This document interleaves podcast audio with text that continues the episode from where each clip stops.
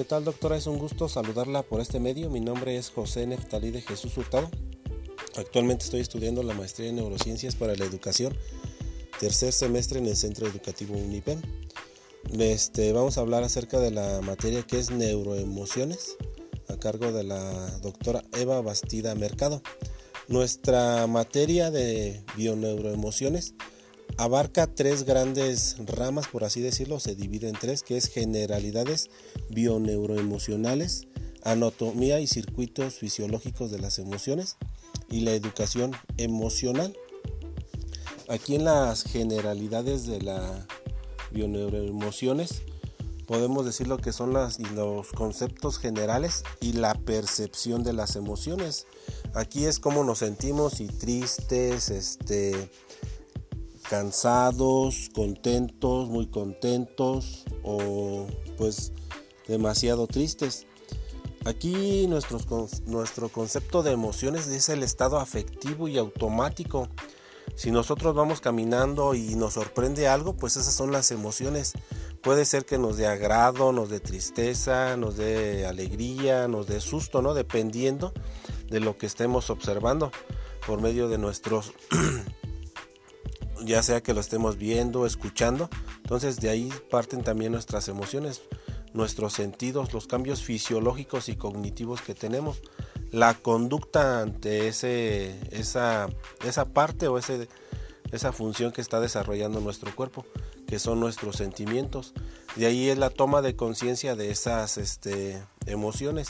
Podemos hablar también que es el temperamento, este, es la predisposición relativamente estable en algunos casos o habitualmente es la respuesta emocional de cada individuo. También aquí nos habla de las creencias irracionales, cómo nosotros vamos a tener la percepción de las emociones. Aquí tenemos las funciones de las emociones, que es la adaptativa, cómo nos adaptamos nosotros a nuestro entorno, cada emoción, cómo es considerado si positivo o negativo la motivacional.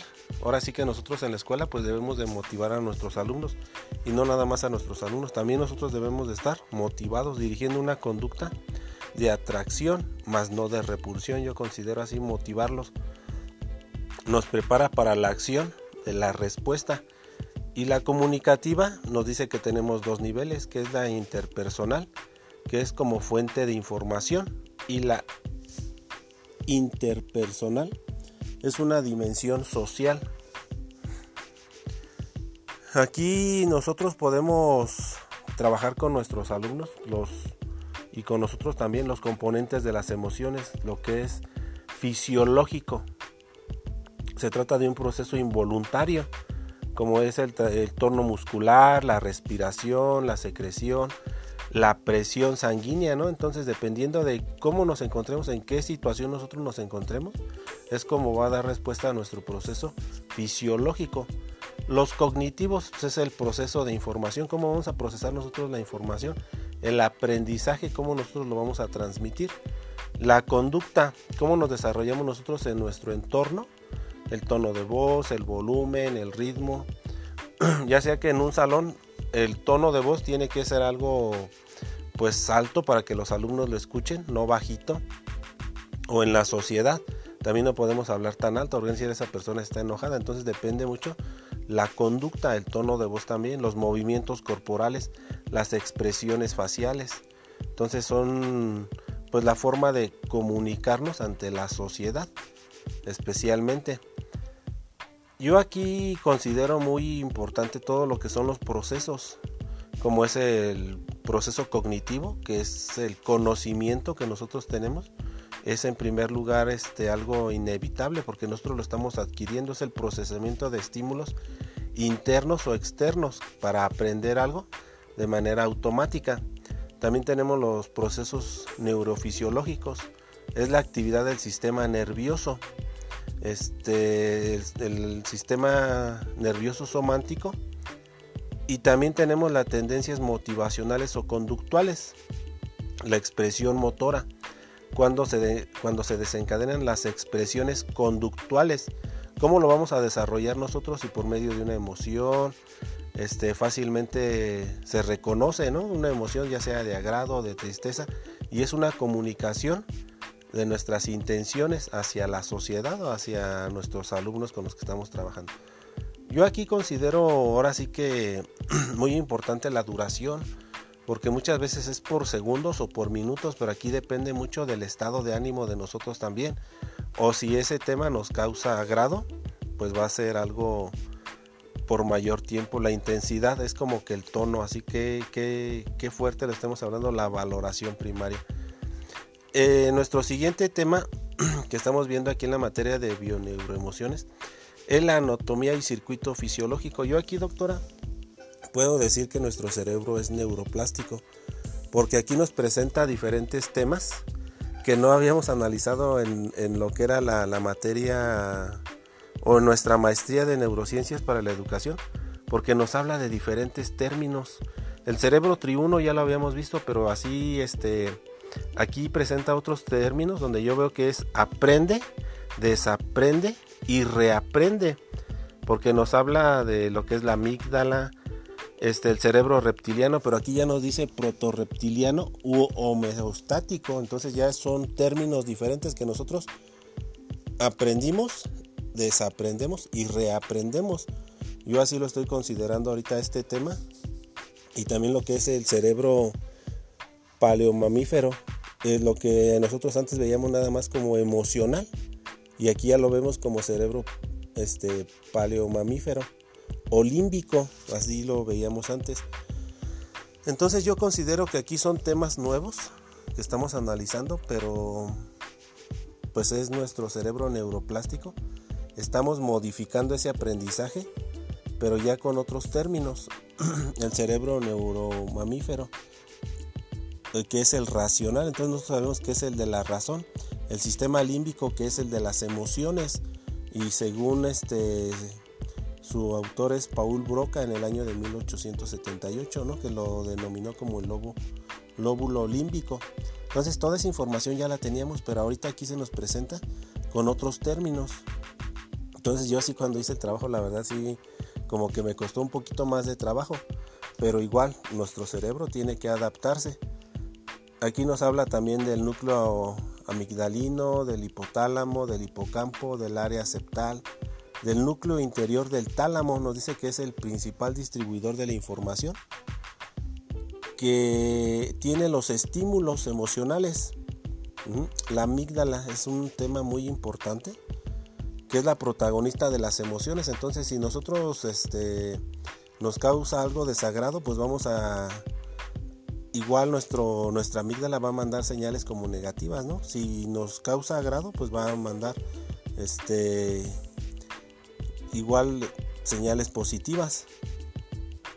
Pero sí es muy importante lo que es el tálamo, la amígdala, la influencia directa que recibe la información sensorial, la excitación a través de los neurotransmisores. Aquí también nos habla que es un papel muy importante en las funciones de la atención sostenida o de estímulos peligrosos como el sistema reptiliano, ¿no? Cuando detecta peligro, pues es el sistema reptiliano el que más rápido como que la piel nos enchina o que nos dice los pies rápido, camina rápido, ¿no? La retroalimentación corporal nos dice que es la percepción de las emociones. Y la amígdala, yo como le menciono aquí, es, pues es indispensable para nuestro sistema, igual que todos los órganos que tenemos Aquí nos dice que son autónomas, que son conductuales, que son hormonales también. Nos habla de la respuesta de la hormona o de la atención, lo que es el cortisol, ¿no? Pero dependiendo de nuestros, nuestros este, sentimientos o, o la percepción que tengamos hacia alguna situación. También nos habla de la expresión facial del miedo, la inmovilización, este, hipoalergesia. Estos temas ya los habíamos visto, pero yo como lo vuelvo a repetir, ya es un poquito más a fondo como estamos en las clases luego. A ver, vamos a empezar con la suma, resta y luego ya empezamos con la multiplicación. Yo así lo veo este tema. Y las emociones, las emociones que son muy importantes en nuestro día a día. Nosotros debemos, este, pues ahora sí trabajar tanto con nuestros alumnos, nosotros las emociones y lo que es la educación emocional.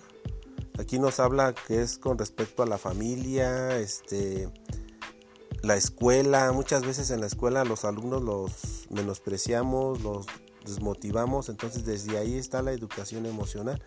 Debemos de apoyarlos nosotros en la escuela.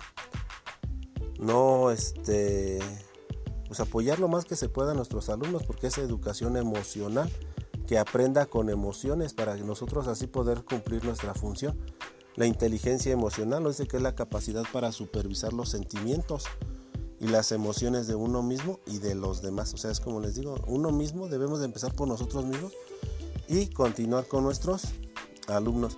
Nos habla de cinco capacidades este, especiales que es reconocer las propias emociones, saber manejar las emociones, saberlas manejar, porque muchas veces ya sea miedo, tristeza, ira o gusto, entonces sí no se pueden desconectar o evitar en, en las personas, ¿no? Pero debemos de saber controlarlas y manejar esas reacciones porque pueden ser negativas las reacciones.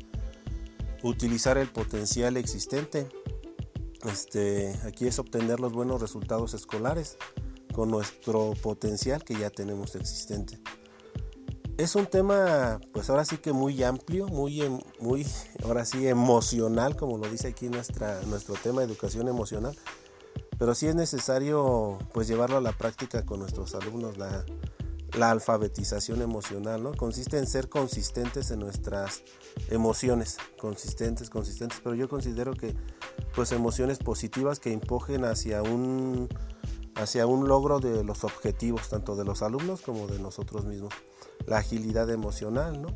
También la profundidad emocional, la alquimia emocional y, y todo lo que es lo emocional, la educación emocional se es importante porque nuestros alumnos deben de tener autoconciencia, conciencia emocional, autocontrol, que ellos tengan la capacidad de saber manejar ampliamente los sentimientos, la motivación, nosotros este, ayudarle con sus emociones y surgen del autocontrol, motivarlos cada día, la empatía, ponernos en el lugar de ellos. Si ellos ven un 9, no quiere decir que yo voy a ver un 6, sino ponernos en el lugar de ellos y verlo desde abajo, desde ellos, desde su nivel de ellos, de los alumnos. La habilidad social, cómo se desarrollan en la sociedad, ¿no? La conciencia emocional, el autoconcepto, la autoestima, el autocontrol, pero todo eso habla de nosotros autocontrolarnos, emocionarnos, la motivación. Es un tema muy amplio, muy agradable con respecto a las emociones y ya vimos que los alumnos y nosotros también, todo ser humano aprende con emociones, que le llame la atención la clase, que sea algo dinámico, que sea algo, este, dejar a un lado la monotonía, para que ellos estén con agrado aprendiendo la educación emocional y como yo lo mencionaba, es tanto en la escuela, en la familia y en la sociedad. Pues es un gusto, doctora, este, realizar este trabajo y espero que pase buena noche. Gracias.